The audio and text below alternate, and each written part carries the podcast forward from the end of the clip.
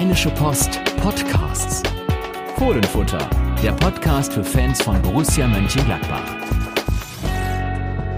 Hallo und herzlich willkommen zu einer neuen Folge des Fohlenfutter Podcasts. Heute mal wieder virtuell zugeschaltet. Die beiden, die hier in den nächsten, na, mal gucken, wie viele Minuten sprechen werden. Mein Name ist Yannick Sorgatz und auf der anderen Seite des, des WLANs sozusagen Carsten Kellermann. Hallo Carsten. Hallo zusammen. Ja, diesmal kein Umfragen-Teilnahmeaufruf, sondern ein dickes Dankeschön an euch für die rege Teilnahme. Ähm, damit werden wir viel anfangen können. Es hat sich keiner gewünscht, dass wir aufhören, Carsten. Also ja, wir deswegen. Überraschend, überraschend, was? deswegen gibt's äh, diese Folge frisch und frei und alles wie immer. Und wir werden, wie gesagt, schauen, was wir dann wie davon umsetzen und umsetzen können. Aber jetzt reden wir erstmal über das, was Borussia Mönchengladbach in Berlin nicht umsetzen konnte. 1 zu 4. Das ist ja fast so ein bisschen wie diese Derby-Niederlage vor anderthalb Jahren irgendwie. Die kam ja dann auch erst sehr spät in dieser Höhe zustande. Ist es auch eine, eine Klatsche, kann man das sagen? Wenn, wenn das erst so spät zustande kommt, weil es war ja dann vielleicht jetzt auch nicht das passendste Ergebnis, aber ja, irgendwie auch doch, ne?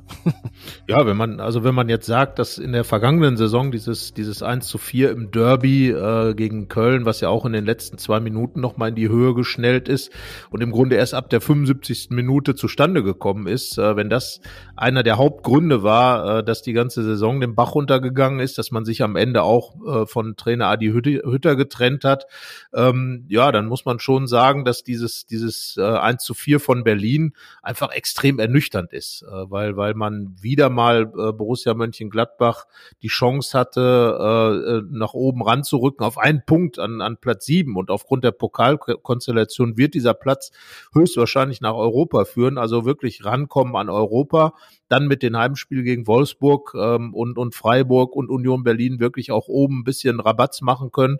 Tja, und dann führt man 1 zu 0 als Borussia Mönchengladbach und was passiert? Nichts mehr. Und das ist das Ernüchternde an diesem Spiel. Ein Spiel, glaube ich, Yannick, äh, von denen wir schon viele, viele, viele gesehen haben. Unterschiedlichste Trainer, aber immer Borussia Mönchengladbach. Ja, das ist immerhin konsequent. So viel zum Borussia-Weg und zur Borussia-DNA. Dahingehend kann man dem Verein und der Mannschaft wirklich nichts vorwerfen. Ich habe am Samstag, ich hatte ja am Wochenende frei und habe das Spiel dann gestern privat geguckt, wenn man das so nennen kann, am Samstag eine Freundin getroffen, die Schalke-Fan ist und dann ähm, bangend fragte, ähm, ob denn Gladbach bestimmt auch seine Pflicht erledigen würde gegen Hertha am Sonntag. Und ich habe sich schon mal präventiv enttäuscht und ihr gesagt, dass sie sich keine allzu großen Hoffnungen machen soll. Und das ist ja, wird immer so abgetan als Fatalismus, aber es ist es ja irgendwie nicht, wenn man dann doch immer recht hat. Ne? Fatalismus müsste ja auch öfter mal widerlegt werden. Und in dem Fall ist es dann ungefähr so gekommen, wie wir es schon befürchtet und erwartet hatten. Ich habe es ja dann sogar im Tipp untermauert in der Einwurf. In der Einwurf. Ja, ja, ja ich habe es ja. ja. ganz anders erwartet. Äh, ich habe gedacht und äh, natürlich mag man uns jetzt oder mir in dem Fall wieder vorwerfen, dass man dann schön denkt, äh, was Borussia Mönchengladbach tut. Ich habe wirklich dran geglaubt, dass diese Mannschaft in diesem Spiel das Richtige tut und äh, gewinnt. Und das war ja auch 25 Minuten Minuten lang so. Äh, und, und das ist wirklich das Frappierende an dieser, dieser Berlin-Geschichte, dass äh, Borussia wirklich alles richtig gemacht hat, Berlin am, am Schlawittchen hat und im Grunde äh, da noch ein Fingerschnippen gereicht hätte, um die wirklich zu Boden zu jagen. Und ja, dann passiert halt gar nichts mehr. Und eine einzige Aktion, ein Ballverlust, eine Flanke und dann eben auch ein Gegentor. Und alles bricht zusammen. Und das bei einer Mannschaft, äh, wo viel über das Thema Resilienz gesprochen wird. Ähm, ja, das ist dann wirklich das, was, was mich dann auch ernüchtert und äh, wirklich fragen lässt, äh, wo diese Mannschaft denn wirklich einzuordnen ist. Ja, und jetzt war es eine, die, äh, sagen wir mal, ein bisschen verändert war im Vergleich zu anderen Spielen. Es ist dann äh, zum Teil, ne, eigentlich ist sogar der Aufstellungstipp von letzter Woche ziemlich genau aufgegangen. Der, wo wir noch gesagt haben, es ist eher das Hoffen als das, was erwartet wird. Aber das Hoffen ist dann in die Tat umgesetzt worden, weil nämlich Rami Benzebaini ausgefallen ist. Deswegen hat Luca Netz hinten links begonnen und die Wolf-Rufe das Jaulen wurde erhört.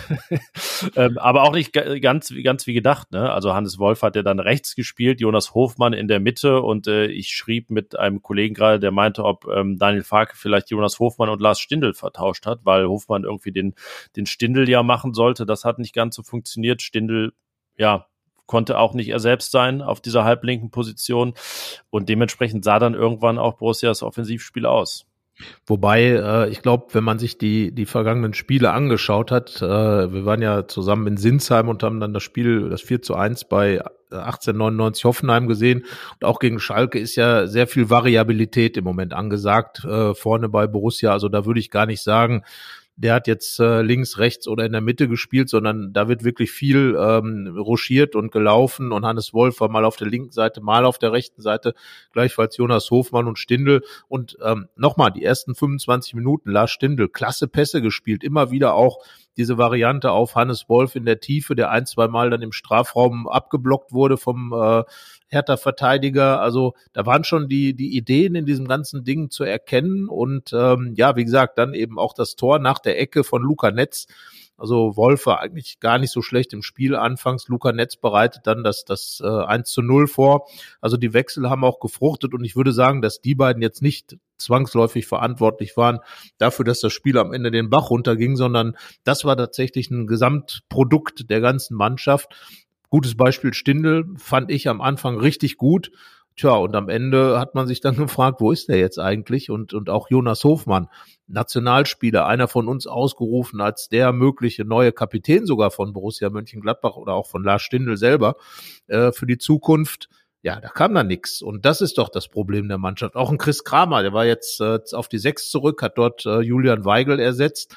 Und ich hatte so ein bisschen das Gefühl, dass der gerade so seine Rolle sucht, irgendwie noch nicht gemerkt hat, dass man als Sechser vielleicht ganz anders spielen muss als als Zehner. Äh, Hackentrick, Rettung im Strafraum, ähm, auch wirklich manchmal Ballverluste, wo man sich die Haare rauft als Trainer. Und äh, ja, also da waren dann einige von den, sage ich jetzt mal, ja, Stammfiguren, von den Leitfiguren des, des Teams, die waren dann im Laufe der Zeit mehr und mehr daneben. Ja, und dann äh, geriet das Spiel in so eine Hinplätscherphase, fand ich. Also spätestens nach dem 1-2, was natürlich ein potenzielles Tor des Monats ist, aber ähm, da muss ich Daniel Farke dann recht geben, äh, dass Fußball dann manchmal doch Karma ist. Also wenn man vorher nicht konsequent verteidigt, dann ermöglicht man am Ende vielleicht auch mal so einen sogenannten Sonntagsschuss, der es dann wirklich war, am Geburtstag von Martin Dardai auch. Das erste Bundesligator gegen Gladbach und sein Vater hat sein letztes gegen Gladbach geschossen. Das sind auch Geschichten, wie sie nur Borussia schreibt. 2009 war das, da war Martin Dada, glaube ich, gerade erst sieben Jahre alt. Ähm, ja, und danach, ähm, ich, ich habe das Spiel im Stream geguckt bei, bei The Zone auf dem Handy und ähm, hat es so eingestellt, dass irgendwie es ein bisschen verrückt war und ich sah die Spielanzeige nicht, also wie viele Minuten noch sind, aber es war so eine Phase nach dem 1-2, dass irgendwie auch egal war. Also die 73. sah aus wie die 82. und plötzlich war Ende. Nein, nicht ganz, es fielen ja noch zwei Gegentore. Das ist genau das Problem. Und äh, da sind wir wieder bei diesem Köln-Derby, äh, dass eben genau diese Gegentore die Sache natürlich noch verschlimmern. Weil ähm, ein 1 zu 2 wäre dann erstmal was ganz anderes als ein 1 zu 4. Da gehen ja auch schon wieder Tore verloren. Und äh, wobei natürlich das Grundergebnis das Problem ist und auch gar nicht mal das Ergebnis, sondern die Art und Weise, was auf diesem Platz da passiert ist. Weil ganz einfach eine Mannschaft Borussia Mönchengladbach ihren Vorteil, den sie hatte, dieses 1 zu 0, den starken Beginn, wo man, wo man alles richtig gemacht hat, einfach aus der Hand gegeben hat und ähm, die Hertha ins Spiel hat, äh, ja, im Grunde zurückgerissen.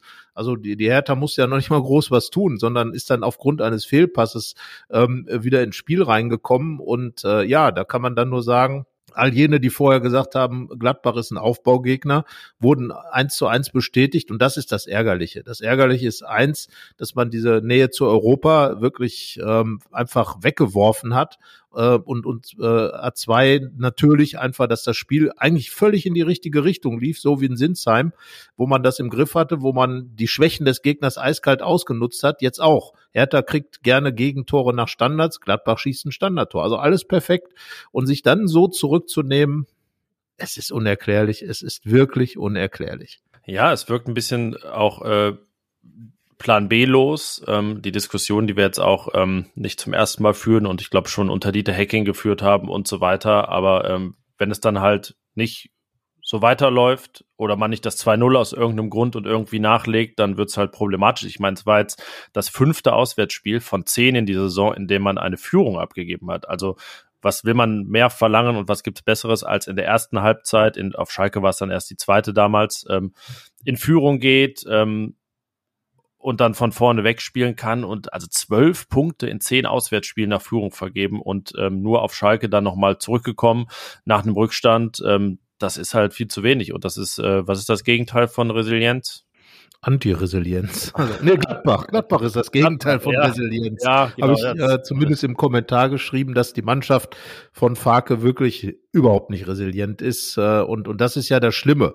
Also zum einen, weil Resilienz, finde ich, einfach ein sehr, sehr schönes Wort ist, was ja Daniel Farke so ein bisschen eingebracht hat in, in Gladbach, vorher auch schon mal genutzt von Max Eberl, aber Farke steht so ein bisschen dafür. Und äh, zum Zweiten, was ja, einfach nicht Wort, umgesetzt wird. Für das Wort, für das Wort. äh, für den Inhalt sollte die Mannschaft stehen, aber tut mir leid. Es sind so viele Spiele schon genau so gelaufen, wie du beschrieben hast. Und das ist mir dann zu wenig. Man hätte ja auch mal zurückkommen können. Man hätte ja dann auch natürlich große Chance von Markus Thuram, äh, klasse Parade von Christensen. Aber das war zu wenig. Diese eine wirklich große Chance.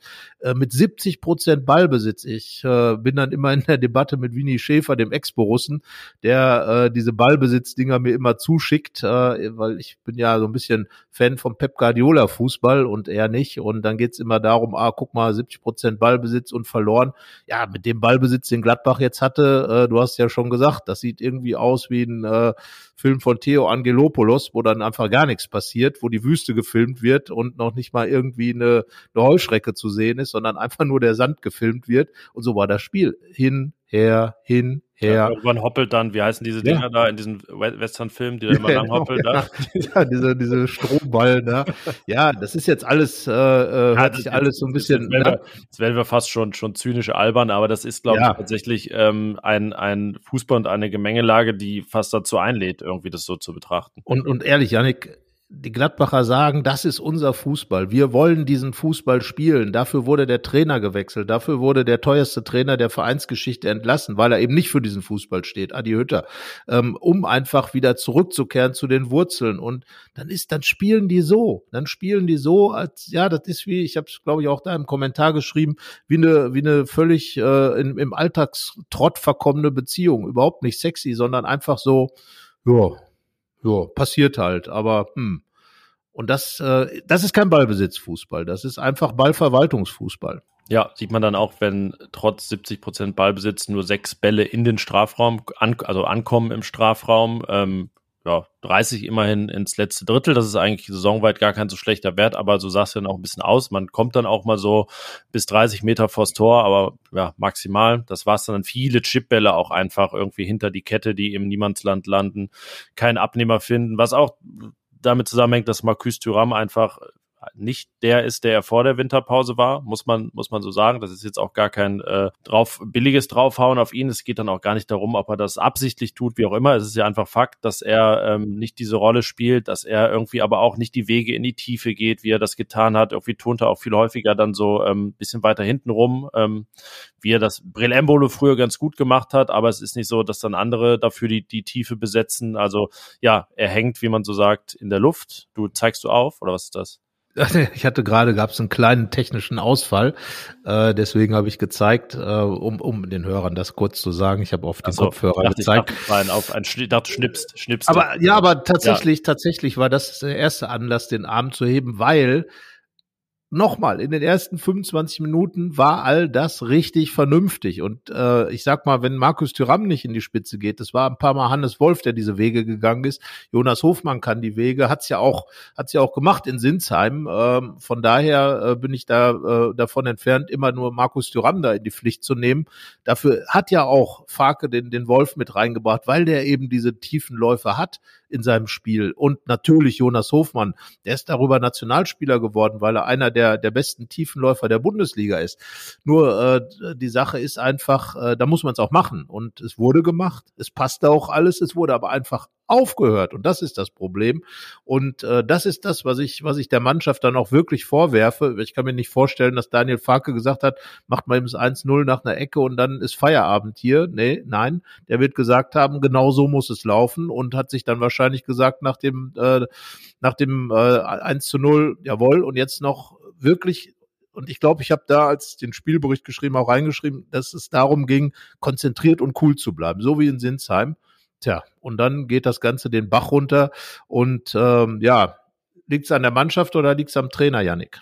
Mm, also wenn wir jetzt den ganz großen Bogen spannen, äh, muss man immer mehr auch die Mannschaft in die Pflicht nehmen und thematisieren denn das sind äh, wiederkehrende Probleme, das sind, ähm, ja, wenn man jetzt so, so eine gewisse Achse da auch durchgeht, ja, Leute, die äh, unter verschiedenen Trainern dann immer wieder Teil dieser, ja, bis hin zu Abstürze waren. Christoph Kramer, Lars Stindl, ähm, ja, Jonas Hofmann hatte jetzt viele Hochphasen, interessanterweise auch genau in den Zeiten, in denen es nicht so lief. Ähm, von, von hinten raus fehlt, fehlt die Struktur und, und Führungsstärke, äh, wenn, wenn Ko Itakura, der das ja meistens eher durch Leistung tut, jetzt auch nicht den besten Tag hat und nicht irgendwie drei, drei Bälle gut weggrätscht und, und genial blockt, dann äh, fängt das schon ganz hinten an. Dann, äh, ja, mit Kramer auf der Sechs beginnt das, das Spiel schon träge und ich, auch wenn er jetzt nicht gespielt hat, nehme ja dann auch immer gerne Julian Weigel als Beispiel von dem ich mittlerweile denke, vielleicht passt er auch einfach zu gut in dieses Konstrukt, wie es jetzt ist. Vielleicht ist er gar nicht der, der Input, den diese Mannschaft braucht. Ähm, vielleicht als Führungsspieler, aber fußballerisch gar nicht. Ähm, und ja,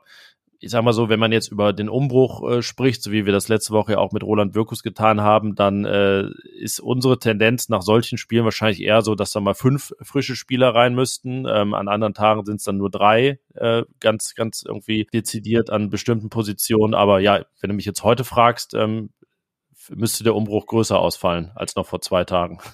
Ich sage es jetzt mal ganz anders. Es müsste einfach, wenn es nur ein einziger ist. Ich erinnere mich an die an die große Mannschaft der Mitte der 90er Jahre, als die Mannschaft vorhanden war und im Grunde auch so man das Gefühl hatte, Mensch, mit mit dem Flipsen, mit dem Darlehen, mit dem Andersen, da muss doch richtig was gehen. Ja, und irgendwie fehlte was, irgendwie kam man nicht voran und irgendwie kam dann Bernd Kraus und äh, und dann kam Stefan Effenberg und das war dieser eine Spieler, der eine Spieler, der alles verändert hat und einfach diese Mentalität hinzugehen und die mal anzugreifen in der Mannschaft, in der aktuellen Mannschaft und vielleicht einen Spieler zu finden, ich weiß nicht, wer das jetzt sein könnte, aber einen Spieler zu finden, der einfach den Rest mal in eine ganz andere mentale Situation bringt, der in der Kabine, auf dem Platz einfach einen anderen Spirit reinbringt, diesen Geist verändert.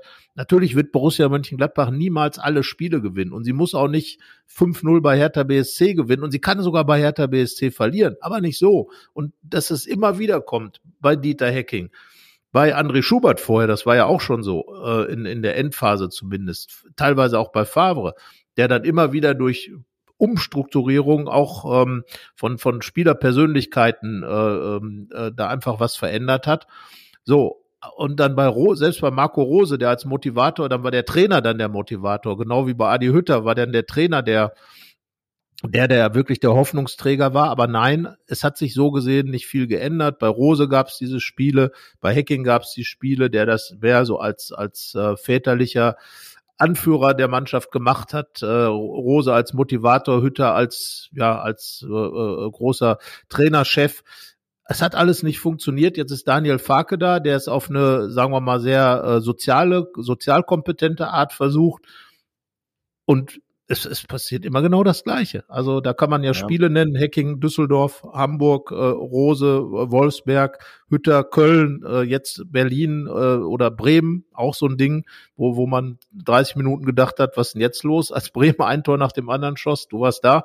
Tja, und da frage ich mich dann, äh, ja, wer soll es denn hier noch richten? Ich, man muss ja gar nicht zu Stefan Effenberg, glaube ich, zurückgehen. Man hat mit Granit Xhaka, wie er dann die Mannschaft nach dem Favre-Rücktritt aufgefangen hat, auch so ein Beispiel. Der hat ja einfach dann, also komplett dieses Team aus dem, was auch immer, fast schon äh, Agonie da geholt, die da herrschte nach diesem Rücktritt oder sie erst gar nicht aufkommen lassen, weil man da direkt rauskam gegen Augsburg, er mit der Kapitänsbinde und irgendwie 4-0 führte nach 20 Minuten einer, der sagt, äh, wenn wir hier verlieren oder wenn wir irgendwie den Vorsprung noch verspielen auf die Champions League Plätze, dann höre ich auf mit dem Fußball.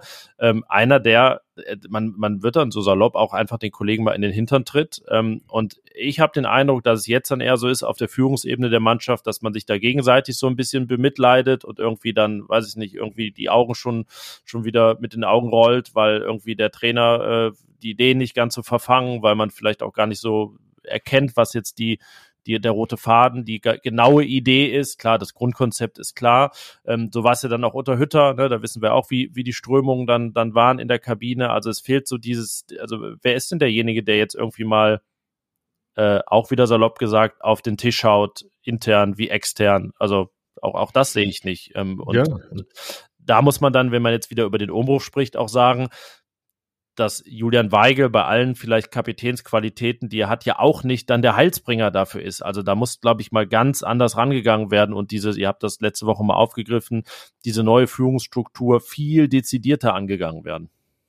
Ja, äh, definitiv. Also äh, weiß gar nicht, ob man das immer an Julian Weigel festmachen soll, sondern es wird ja äh, neuralgische Abgänge geben. Es wird Benze Baini und Thuram werden gehen. Zwei Spieler, die leistungsmäßig weit vorne sind, aber in der Mannschaft natürlich auf, äh, ne, als der, der Thuram ist eher der mit der French Connection da immer in Verbindung gebracht wird. Benze Baini ist, ist nochmal ein ganz anderer, glaube ich, eher äh, ja, zurückgezogenerer Typ in der Kabine, äh, aber keiner, der die, der so eine Mannschaft dann mit an die Hand nimmt. Ähm, Granit Xhaka war ja sozusagen selbstentwickelter Boss. Äh, zunächst war ja vor allem auch noch Martin Stranzel da, der dann geholt wurde unter, unter äh, Fronzek noch und die Mannschaft mit angeführt hat. Ähm, und äh, ja, Granit Xhaka ist da reingewachsen. Aber da, das wäre jetzt ja zum Beispiel so ein Florian Neuhaus. Roland Wirkus hat ja drüber gesprochen, ob so jemand dann diese, diesen Schritt gehen kann und die Mannschaft anführt. Aber ja, da fehlt einfach so diese Typik, ja, ich bin ja kurz davor zu sagen, dass ein Max Kruse wahrscheinlich gerade auf der 10 da der Mannschaft gut täte, weil er einfach ein anderer Typ wäre, auch wenn er jetzt bald 35 wird. Aber ne, so weit ist man ja schon, dass man denkt, ja, vielleicht hätte man sich da sogar mal bemühen müssen. Ähm, und äh, weil er einfach ja auch, ich erinnere mich dran, äh, glaube ich, äh, wie, wie er anfing, mit welchem Selbstbewusstsein er da aus Freiburg kam und auch direkt was Neues in diese Mannschaft reingebracht hat, das dann perfekt gepaart mit, mit Raphael, der ja, sage ich mal, eher seine Füße hat, sprechen lassen auf dem Platz und also einfach diese Impulse fehlen und das muss das große äh, Ziel sein, auch für die nächste Transferperiode. Genau. Und äh, wie gesagt, klar, Julian Weigel kann man, kann man nehmen, aber man muss halt gucken, dass man andere Typen, vielleicht dann auch äh, entweder im zentralen offensiven Mittelfeld vielleicht äh, jemanden dann auch findet oder eben einen Stürmer, einen Mittelstürmer, der, der die anderen dann einfach mal mit einer ganz anderen Systematik da mitreißt und vor allem auch mit einem gewissen Selbstvertrauen äh, dann eben unterwegs ist keine Ahnung, da muss man eben genau schauen. Und äh, Roland Wirkus hat es ja auch gesagt, dass, äh, dass es vielleicht ganz gut ist, dass jetzt einige Spieler auf jeden Fall gehen werden, eben unter anderem Thuram und äh, Benzebaini, sehr wahrscheinlich, davon gehen wir ja auch, äh, Manu Kone äh, wird auch ein Kandidat sein und, und dann gibt es ja da irgendwie Kompetenzen und ich hatte ja mit, mit der Kollegin Hanna Gobrecht, du hast es erwähnt, äh, da nochmal ein bisschen sinniert, wer das aus der Mannschaft sein könnte. Wir haben auch noch Marvin Friedrich äh, auf der Kante, der ja in bei Union Berlin ein absoluter Anführer gewesen ist. Der kam ja als Chef hier hin und äh, da ist ein bisschen Potenzial da, aber ich glaube, wenn man einfach jemanden mal reinbringt mit einem ganz anderen Spirit, äh, gar nicht fußballerisch, sondern wirklich einfach nur äh, vom Typ. Und da sehe ich auch, Max Kruse ist halt einer, der, ja, der dann eben sein Ding auch macht, der aber auch eine Mannschaft richtig an die Hand nehmen kann. Äh, schwierig. Es ist schwierig, weil solche Typen natürlich rar sind. Und wer rar ist, kostet halt auch viel Geld.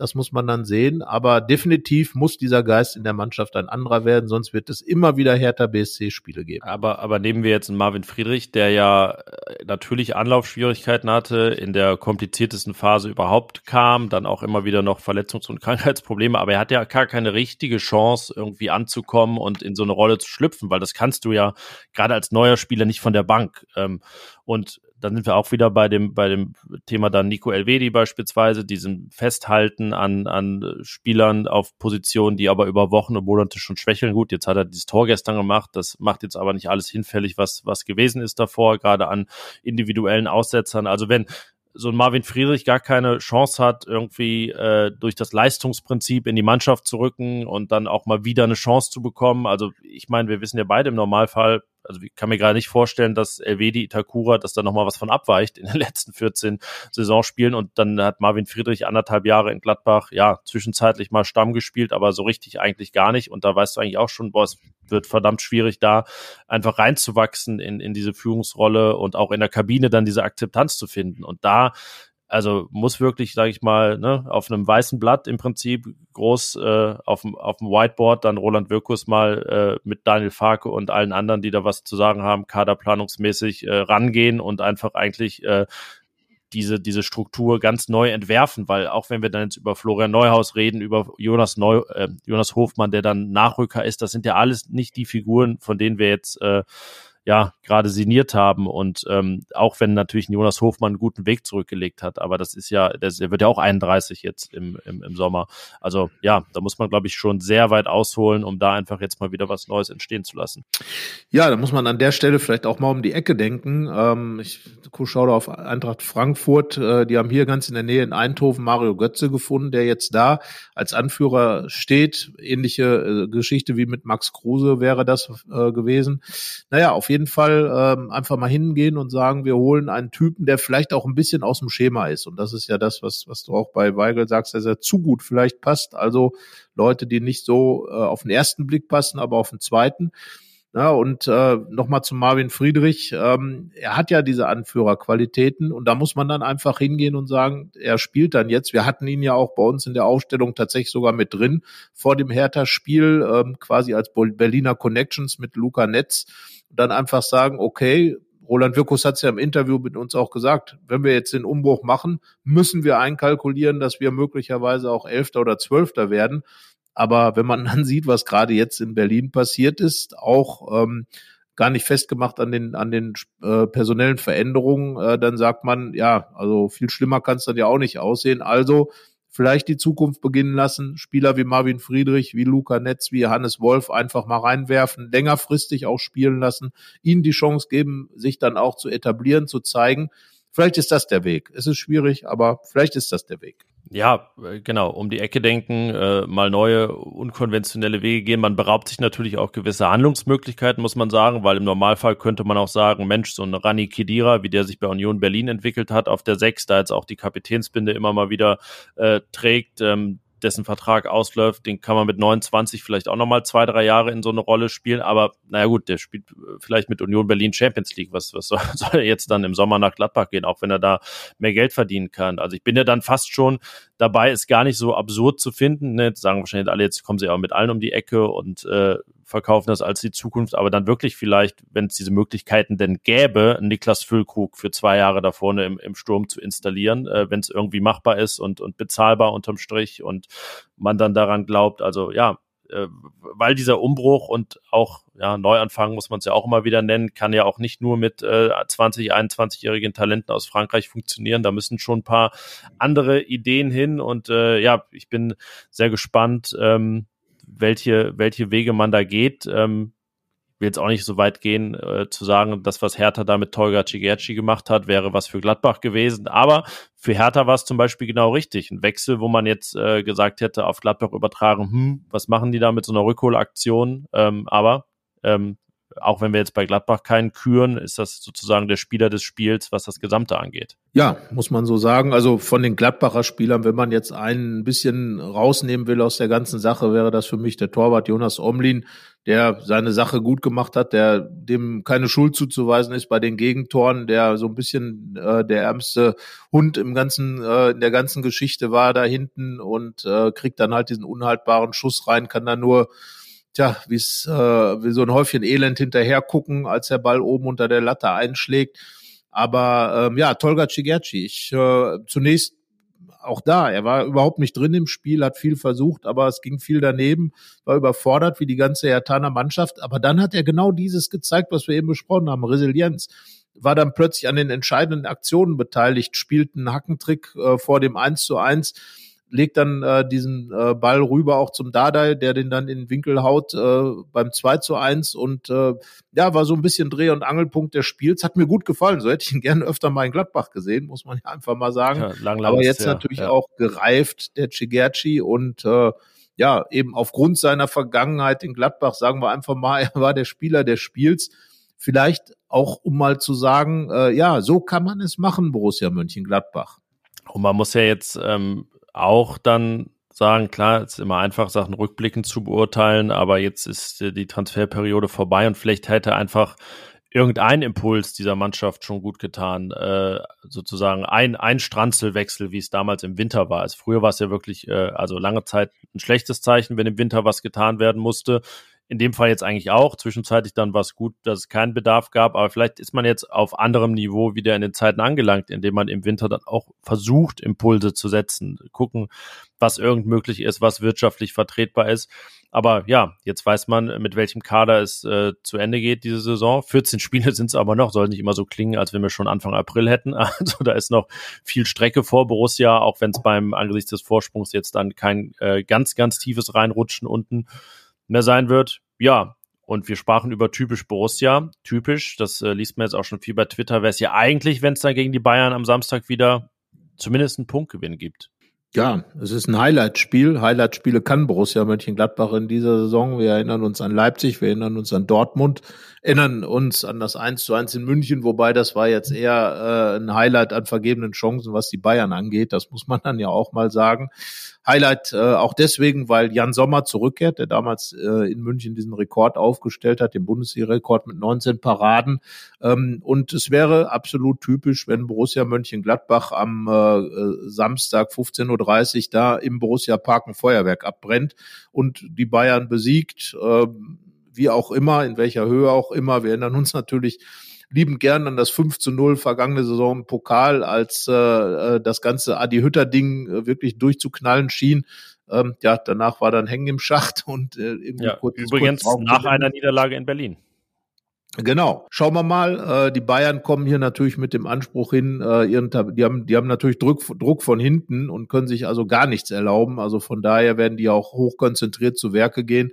Mal schauen, was das gibt. Und das Problem ist ja auch gar nicht, ob man dieses Spiel gegen die Bayern gewinnt oder verliert. Ja, jetzt muss man das natürlich gewinnen, weil man dann schon wieder drei Heimspiele in Folge nicht gewonnen hat. Das darf man ja auch nicht vergessen. Gerade geht ja auch so dieses, dieser, dieser, dieser Mythos, der selbstgebaute Mythos von der Heimstärke flöten, ähm, weil eben gegen Leverkusen verloren, gegen Schalke nicht gewonnen. Und in drei Heimspielen ein Punkt äh, wäre dann in der Summe natürlich extrem wenig, auch wenn Leverkusen Bayern dabei sind. Also da ist der Druck schon da und äh, ja, bin gespannt. Aber nochmal, am Ende sind es diese Schwarzbrotspiele wie Augsburg, wie Hertha BSC, wie Schalke, die dann einen Punkt nur gebracht haben. Und das wird am Ende richtig wehtun.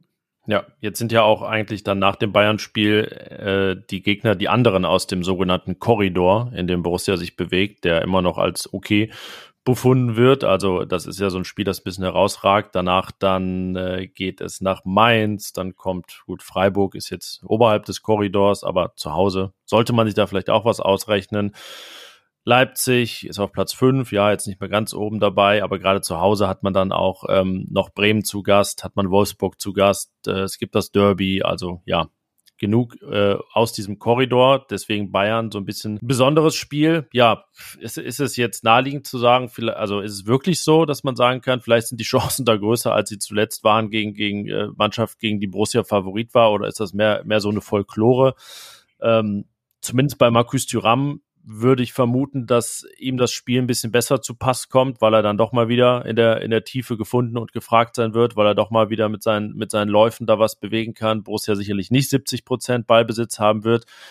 Es, es klingt zumindest nach einer, nach einer gewissen Konstellation, die das jetzt nicht abwegig macht, zu vermuten, dass Borussia da besser aussehen wird. Wie, wie schätzt du das ein? Also jetzt äh, alle Folklore mal da, da weggewischt, äh, wie es wirklich um Borussias Chancen bestellt ist? Sagen wir es mal so, im Grunde muss man Julian Nagelsmann ja raten, ähm, genau eben nicht große Ballbesitzanteile zu haben, sondern aus dem Konter heraus zu spielen.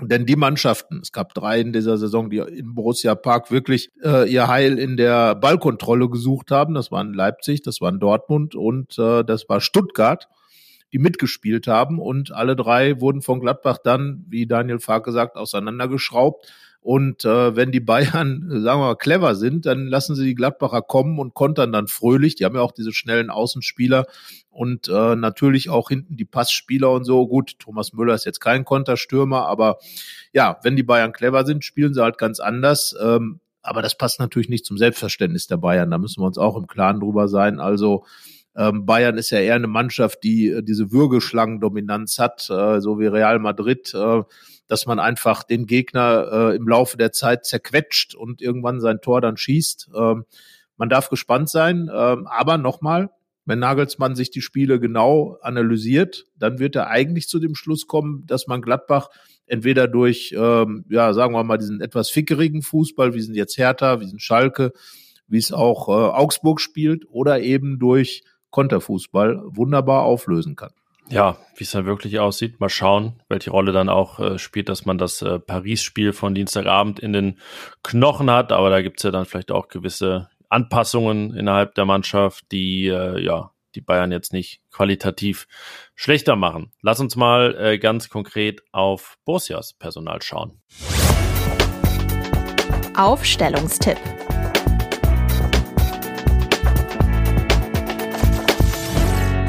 Jetzt ist ja anzunehmen, dass es zumindest eine Startelf-Änderung gibt, aber wir wollen es wie immer von hinten nach vorne regeln. Ja, klar. Und äh, da sind wir uns, glaube ich, einig und äh, da gibt es auch gar keine Debatte. Jonas Omlin wird spielen und spielt auch völlig zu Recht. Wir haben das vergangene Woche schon diskutiert und äh, ja, das ist die Nummer eins und bleibt es dann auch. Und ein Startelf-Rückkehrer ist zu vermuten, könnte dann Rami Benzibaini sein, der ja erkrankt ist, also der jetzt nicht schwer verletzt ist und ähm, ja, gerade gegen die Bayern natürlich häufiger schon ein Faktor war, der doppelte Doppelpacker gegen die Münchner, der dann hinten links, ja, und ansonsten, ich habe es ja vorhin schon gesagt, erwarte ich jetzt nicht, dass sich an Elvedi Itakura was ändert und äh, rechne dann auch weiterhin hinten rechts mit Joe Skelly, wenngleich Stefan Leiner ja auch schon Bayern-Schreck war, aber ähm, ja, defensiv keine Veränderung. Und dann wären wir bei der ersten wahrscheinlich auf der 6. Ja, da dürfte Julian Weigel wieder ins Team kommen. Würde mich extrem überraschen, wenn es nicht so wäre. Zumal auch Christoph Kramer fand ich nicht so überzeugend da gespielt hat, so ein bisschen, ja, ein bisschen kunstvoll agiert hat auf der Position. Ist das natürlich nicht angesagt, gerade gegen die Bayern. Ich könnte mir aber vorstellen, um, um jetzt einfach gleich mal äh, innerhalb von wenigen Minuten, äh, so wie es eben Borussia tut, den Kurs zu wechseln und sagen, warum nicht mit Kramer und Weigel, um richtig Kontrolle ins Spiel zu bringen. Das könnte eine Variante sein. Aber ist es nicht zu wenig Raumgewinn, zu wenig Dribblingfähigkeiten? Also es ist ja jetzt auch kein klassisches Sechser-Bollwerk dann in dem Fall, sondern zwei sehr ähnliche Fußballer, die dann da nebeneinander agieren würden. Bei Weigel weiß man noch nicht so richtig, gegen die Bayern hat er ja noch nicht gespielt im Gladbach-Trikot, deswegen sind wir da jetzt zumindest erfahrungs- und vergleichslos. Ähm, ja, aber Manu Kone hat ja doch schon eine gewisse Lobeshymne von Daniel Farke erhalten, was auch danach klingt, dass er wirklich einer der Unantastbaren ist. Ja, ein bisschen hatte ich das Gefühl, dass er da einfach dieser Kritik an Kone den Wind aus den Segeln nehmen wollte nach dem Berlin-Spiel. Ähm, ich habe ja Kone, finde ich, ich finde den ja klasse. Ich finde den klasse, weil er mich wirklich in seiner Art zu spielen, mit dieser Dynamik, äh, mit, mit dem Engagement und immer versucht, auch etwas auf den Platz zu bringen, wirklich absolut überzeugt. Ähm, ich frage mich nur, ob er nicht zuletzt ein paar zu viele ähm, Läufe ins Nirgendwo getan hat, Ballverluste gehabt hat, im, in der Rückwärtsbewegung äh, auch gefährlich geworden sind. Und ähm, ob Farke dann nicht sich sagt, okay, ich lasse lieber vorne meine meine Spielfreude äh, äh versammeln und mache dann mit der Doppelsechs mit Kramer und Weigel einfach auch was äh, ruhiges, erfahrenes dahin ist schwierig. Ähm, Kone hat natürlich auch ein bisschen mehr Geschwindigkeit als Kramer, also ja, also Weigel kommt auf jeden Fall rein. Auf der anderen Stelle würde ich zumindest mal drüber nachdenken. Äh, zumal, sage ich mal, wenn Kramer auf der 6 spielt, kann er auch nicht auf der 10 spielen. ja, aber ich, ich rechne eigentlich genau damit, dass das so kommen wird, dass Christoph Kramer jetzt äh, nicht plötzlich da zum Diskussionsstoff wird für Daniel Farke, sondern gerade dann gegen die Bayern auch auf seiner ähm, naja, Paradeposition wollte ich, wollte ich nicht sagen, sondern äh, ja, sich zumindest dann in diesem Raum da bewegt, so muss man es ja fast immer sagen. Also im, im, im Zehnerraum und dann vielleicht auch mal in anderen, ähm, dass zumindest dann äh, ja das behoben wird, was gegen Hertha der Fall war, dass Jonas Hofmann da viel im Zentrum unterwegs wird, dass er wieder äh, sich nach rechts orientiert. Dann wäre Lars Stindl der Halblinke. Ähm, ich fände es ja auch insgesamt und äh, gerade gegen Bayern gab es ja auch in der Vereinsgeschichte schon mal gewisse Überraschungen, wenn ich da an André Schubert denke mit seiner äh, Dreierkette und Nico Elvedi in der Startelf, wo man dann vielleicht mal irgendwie überrascht. Das fehlt mir auch tatsächlich irgendwie, dass man dann mal was was anderes einfach probiert. Wenn Dinge wie in dieser Zeit festgefahren sind, ich rechne aber nicht damit und deswegen ähm, ja würde meine Startelf dann ab der sechs lauten Kone Weigel, Kramer im Zehnerraum, links Stindel, rechts Hofmann und vorne Tyram. Also nur ein Rückkehrer aus der Sperre. Tja, im Zehnerraum, im Zehnerraum, im Zehnerraum. Also wir haben ja festgestellt, dass Kramer in den letzten beiden Spielen, dass der Zehnerraum bei Borussia Mönchengladbach äh, ungefähr auf Höhe des rechten Außenverteidigers stattfindet. Ja, äh, hat der Kramer relativ tief gespielt, tief allerdings tief nach hinten gezogen oder weit nach hinten gezogen.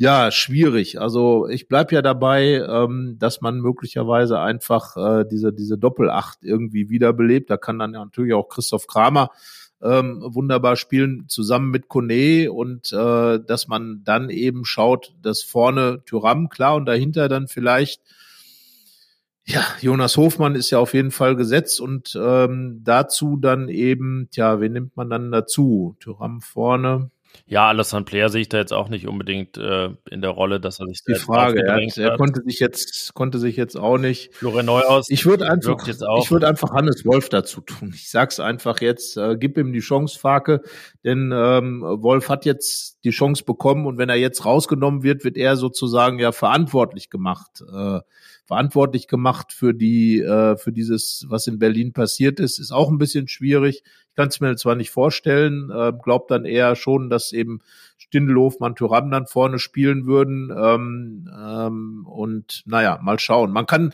anders gedacht mal einfach äh, wäre ja auch, dass man vorne vielleicht mit einer ganz anderen Kon Konstellation mal wieder spielt.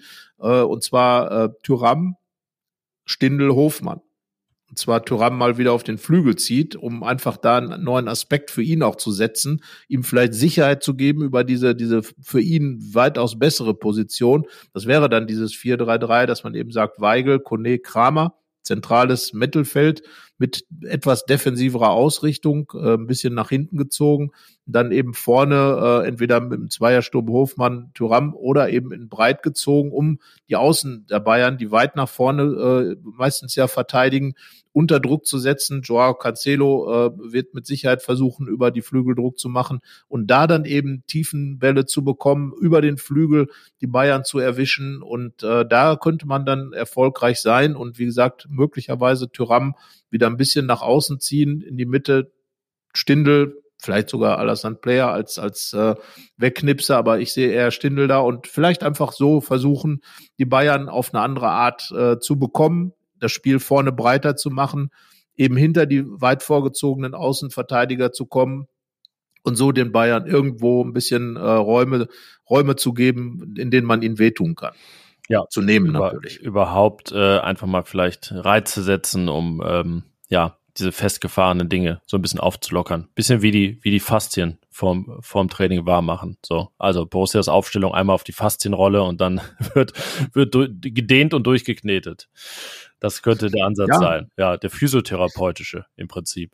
Ja, und Daniel Farke äh, muss ein bisschen Variabilität vielleicht mal reinbringen. Ähm, er ist ja tatsächlich ein Trainer. Ich finde es im Grunde auch gar nicht so schlecht, aber dann eben, wenn es funktioniert, eine Mannschaft auch beisammen zu halten und zu sagen, das ist jetzt meine Mannschaft, aber im Moment ist ja alles so ein bisschen ähm, ja, so ein bisschen auf der Suche nach sich selbst, äh, äh was Gladbach angeht. Äh, äh, Farke lernt gerade diese Mannschaft von der anderen Seite kennen, von der Seite, die ihm nicht gefallen wird. Und äh, ja, jetzt ist er natürlich gefragt. Man darf nicht äh, vergessen, Trainer Noviz in der Bundesliga, natürlich viel Erfahrung in Englands zweiter Liga, teilweise auch in der Premier League, aber ähm, eben in der Bundesliga und auch mit der Situation Borussia Mönchengladbach, Traditionsverein, Erwartungen, Ansprüche, selbst wenn die runtergeschraubt sind, das, was in Berlin passiert ist, äh, damit raubt man sich ja jeder Glaubwürdigkeit. Äh, äh, einfach, dass es nach vorne geht, sondern das sind ja Rückschritte, die, die richtig wehtun. Deswegen einfach ein bisschen schauen, was für Reize kann man setzen, vielleicht auch mit dem, mit dem Personal ein bisschen hin und her schieben auf dem Spielfeld, andere Flächen mal besetzen. Und äh, ja, so eben versuchen den Bayern irgendwo Paroli zu bieten und äh, ja, gut, es wird jetzt nicht die ganze Saison verändert, wenn man jetzt die Bayern besiegt. Wir haben es vergangene Saison gesehen, 5-0 im Pokal, im Prinzip eine wertlose Geschichte hinten raus. Andere Spiele zu gewinnen wäre wichtiger gewesen, zum Beispiel die beiden Bundesliga-Derbys.